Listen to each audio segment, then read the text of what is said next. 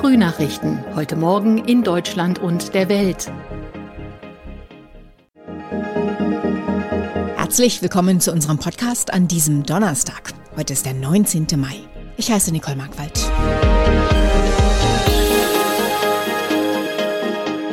Und das sind unsere Themen aus Deutschland und der Welt. Bundestag. Abstimmung über 9-Euro-Ticket. Ukraine. Botschafter Melnik hofft auf Vermittlung durch Deutschland und Frankreich. Und Sevilla. Eintracht Frankfurt gewinnt das Finale der Europa League. Wenn Bundestag und Bundesrat zustimmen, soll es ab Juni möglich sein, für nur 9 Euro im Monat bundesweit Bus und Bahn zu fahren. Die Regel soll für den Nah- und Regionalverkehr gelten, drei Monate lang. Das sogenannte 9-Euro-Ticket ist Teil des Entlastungspakets wegen der hohen Energiepreise.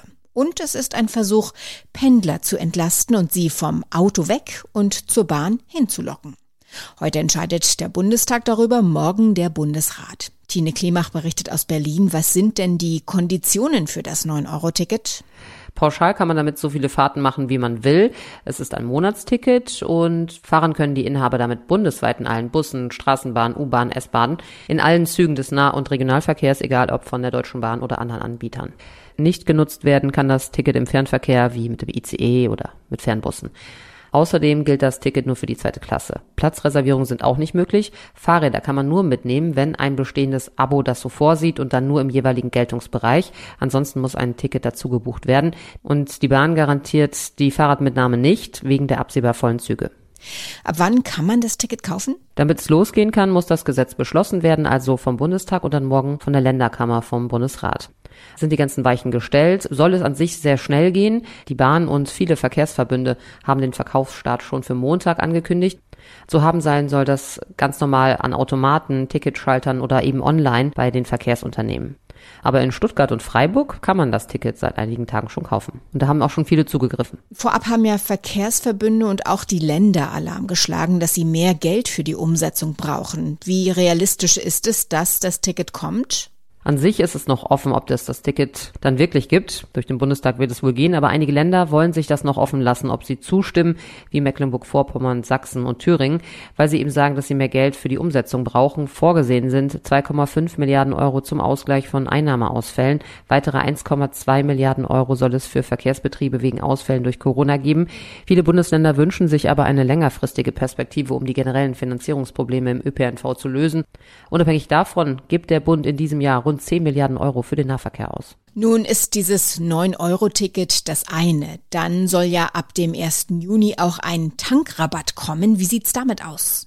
Nach den Plänen der Bundesregierung soll die Energiesteuer vom 1. Juni an für drei Monate, ähnlich wie in den anderen europäischen Ländern, gesenkt werden. Nach Berechnungen von SPD, Grüne und FDP würde dadurch Benzin um knapp 30 Cent pro Liter günstiger werden. Bei einem Liter Diesel würde das etwa 14 Cent ausmachen. Hochgerechnet wäre das bei 50 Litern fast 15 Euro und für Diesel dann etwa 7 Euro. Der Bund rechnet aber nicht damit, dass die Preise an den Zapfsäulen sofort fallen, sondern erst einige Tage später. Der ukrainische Botschafter Andrei Melnik hat die Bundesregierung aufgefordert, im Ukraine-Krieg zu vermitteln. An der Seite von Frankreich sollte Deutschland versuchen, Friedensgespräche zwischen Russland und der Ukraine zu organisieren, sagte Melnik dem Redaktionsnetzwerk Deutschland. Jan-Hanne Reitze. Bundeskanzler Scholz und Frankreichs Präsident Macron hatten noch kurz vor dem russischen Angriff auf die Ukraine versucht zu vermitteln, waren auch persönlich zu Russlands Präsident Putin gereist. Jetzt haben beide immerhin noch telefonisch Kontakt mit Putin. Der ukrainische Botschafter sieht eine Vertrauensbasis, die eine Gesprächschance eröffnen könnte. Melnik hatte bisher vor allem auf weitere Waffenlieferungen an die Ukraine gedrängt, mit Erfolg. Deutschland und Frankreich hatten schon nach der russischen Annexion der Krim einen allerdings brüchigen Friedensvertrag vermittelt. Das war dann doch ein Fußballfest gestern Abend. Eintracht Frankfurt hat tatsächlich die Europa League gewonnen und zwar in einem richtigen Krimi. Nach Verlängerung stand es 1 zu 1. Beim folgenden Elfmeterschießen bewiesen die Frankfurter die stärkeren Nerven. Am Ende triumphierte der Bundesligist mit 5 zu 4 gegen die Glasgow Rangers. Mehr dazu jetzt von Sebastian Mussemann. Sebastian, alle Frankfurt-Fans mussten dann doch zwischendurch ziemlich zittern. Es sah nämlich gar nicht so gut aus. Was war da los? Ja, da haben sich die Frankfurter zwischendurch ein bisschen selbst in Schwierigkeiten gebracht. In der 57. Minute gab es einen blöden Ausrutscher in der Abwehr und auf einmal waren die Rangers in Führung.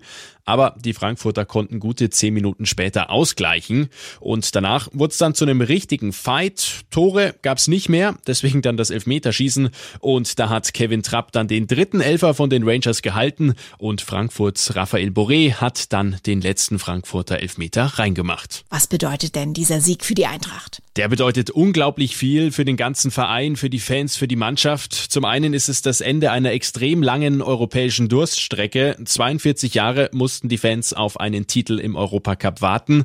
Und noch dazu ist die Eintracht jetzt in der nächsten Saison in der Champions League mit dabei. Das ist natürlich das absolute Sahnehäubchen obendrauf.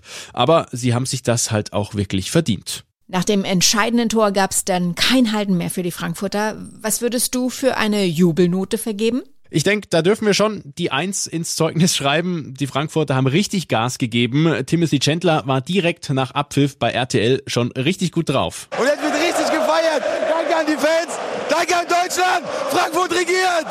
Und heute geht's ja weiter mit der Feierei. Die Mannschaft und der Pokal, die werden am Frankfurter Römer erwartet. Abends sollen sie ankommen, aber die Fans, die werden spätestens mittags dann schon mal mit der Party anfangen. Der Trainer der Eintracht, Oliver Glasner, wirkt ja sonst aber sehr ruhig und abgeklärt. Wie war es denn diesmal nach dem Spiel? Ja, zunächst hat er direkt nach dem Abpfiff mal den kleinen Sprint aufs Feld hingelegt. Danach am RTL-Mikrofon war er schon wieder ein bisschen ruhiger und besonnener, so kennen wir ihn ja, aber gleichzeitig auch ein bisschen sprachlos. Wir haben immer zusammengehalten und jetzt werden wir belohnt. Das ist unglaublich. Die Jungs, was die diese Saison geleistet haben, ist ja, fehlen mir die Worte, die fehlen mir nicht oft. Bei der Pressekonferenz hat er dann auch noch die obligatorische Bierdusche bekommen. Das ist er ja auch noch nicht unbedingt gewöhnt, denn es ist sein erster Titel als Cheftrainer. Erst kommt die Hitze, dann wird's schwül und schließlich kracht's. In einigen Teilen Deutschlands gewittert's heute Abend, vor allem im Westen. Der Deutsche Wetterdienst warnt vor Unwettern mit Starkregen. Wie man sich darauf vorbereitet und am besten verhalten sollte, das weiß Vanessa Reiber. Vanessa, wie mache ich Haus und Garten unwetterfest? Ja, am besten räumt man auf, wenn ein Unwetter angesagt ist. Lose Gegenstände wie Gießkannen oder Blumentöpfe können sich zum Beispiel bei Sturm schnell selbstständig machen. Im schlimmsten Fall können sie sogar Fenster zerschlagen oder jemanden treffen. Am besten schaut man auch, ob Verkleidung am Haus, Regenrinnen und Fensterläden ausreichend befestigt sind. Es macht zusätzlich Sinn, bei Sturm alle Fenster Türen und Rollläden zu schließen. Und wie verhalte ich mich richtig bei Unwettern? Die wichtigste Regel ist zu Hause bleiben. Wer kann, sollte im Homeoffice arbeiten und Verabredungen und Termine besser verschieben. Wer draußen von einem Unwetter überrascht wird, sollte, wenn möglich, irgendwo reingehen, damit er nicht von herumfliegenden Ästen oder Gegenständen getroffen wird. Wenn das nicht geht, sollte man bei Gewitter am besten eine Hockhaltung mit eng zusammenstehenden Füßen einnehmen. Bei Hagel dagegen sollte man sich am besten mit dem Gesicht auf den Boden legen und den Kopf mit den Händen schützen. Welche Versicherung greift denn, wenn nach dem Unwetter was kaputt ist? Da gibt es verschiedene Versicherungen, die da greifen. Bei Unwetterschäden am Haus wie abgedeckten Dächern greift zu einen die Wohngebäudeversicherung. Das gilt bei Sturm ab Windstärke 8, Hagel oder Blitzschlag. Für andere Schäden braucht es dazu zusätzlich die Elementarschadenversicherung, also zum Beispiel bei Überschwemmung muss man die zusätzlich abschließen. Wer die Versicherung aber erst kurz vor einem Unwetter abschließt, geht wahrscheinlich leer aus, denn der Versicherungsschutz greift nicht sofort nach dem Abschluss. Was ja schon mal passiert ist, dass Keller volllaufen bei Unwettern. Was gibt's da zu beachten? Ja, der Keller ist auf jeden Fall die Schwachstelle im Haus. Wenn der Keller überflutet wird, kann es einen Kurzschluss geben und es kann richtig gefährlich werden, wenn wir dann im Wasser stehen. Also am besten den Strom vorher abstellen. Wer Chemikalien im Keller lagert, sollte die so lagern, dass sie nicht vom Wasser erreicht werden, also zum Beispiel in einem Hängeschrank weiter oben. Hausbesitzer können den Keller mit einer Rückstauklappe schützen. Die Klappe verhindert, dass Wasser über die Kanalisation oder Wasseranschlüsse eindringt. Auch eine Kante vor der Kellertreppe kann das Wasser manchmal noch aufhalten. Nach fast 40 Jahren ist Fliegerass Maverick wieder in den grünen Piloteneinteiler geschlüpft. Tom Cruise ist zurück in der Fortsetzung von Top Gun. Top Gun Maverick läuft kommende Woche bei uns an. Am Abend feierte der Film Premiere bei den Filmfestspielen in Cannes. Mit dabei Tom Cruise. Nicht im grünen Piloteneinteiler, sondern im Smoking und mit Fliege. Dorothea Finkbeiner berichtet aus Paris. Dorothea, wie groß war der Trubel um Tom Cruise in Cannes? Er war seit 30 Jahren nicht mehr da. Es war unglaublich. Cannes hat sich gestern im Prinzip nur um Tom Cruise gedreht. Und er hat alle begeistert. Keinerlei Superstar-Allüren, hat sich endlos Zeit für die Fans genommen. Bei der Premiere waren unglaublich viele Stars, darunter auch Eva Longoria. Und als er dann selbst fröhlich strahlend in Anzug und Fliege über den roten Teppich gelaufen ist, kam als Überraschung die Patrouille de France, die Kunstflugstaffel der französischen Luftwaffe, ihm zu Ehren über den Himmel geschossen. Also der Abend wird in die Geschichte der Festspiele eingehen. Uraufgeführt wurde der Film in San Diego in Kalifornien. Da wurde der rote Teppich auf einem Flugzeugträger ausgerollt. Aber das war jetzt die Europapremiere. Wie fallen denn die ersten Reaktionen aus? Ich habe nur Positives gehört. Die Leute schwärmen über atemberaubende Actionszenen, unglaubliche Flugmanöver, wobei die Darsteller eben auch in echten Kampfjets mitgeflogen sind. Also da setzt der Film wohl schon neue Maßstäbe. Die Geschichte selbst ist, grob gesagt, Hauptfigur Maverick, in der Fortsetzung nicht mehr nur Kampfpilot, sondern Fluglehrer, bekommt eine neue Mission und rettet die Welt. Und ja, die Geschichte lebt natürlich durch die spektakulären Bilder, die Musik und klar, die Schauspieler. Soweit das Wichtigste an diesem Donnerstagmorgen. Ich heiße Nicole Markwald und wünsche einen guten Tag.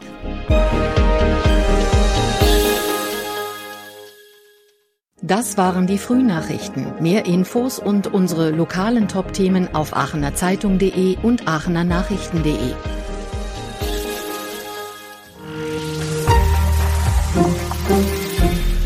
Die Frühnachrichten sind ein Podcast aus dem Medienhaus Aachen.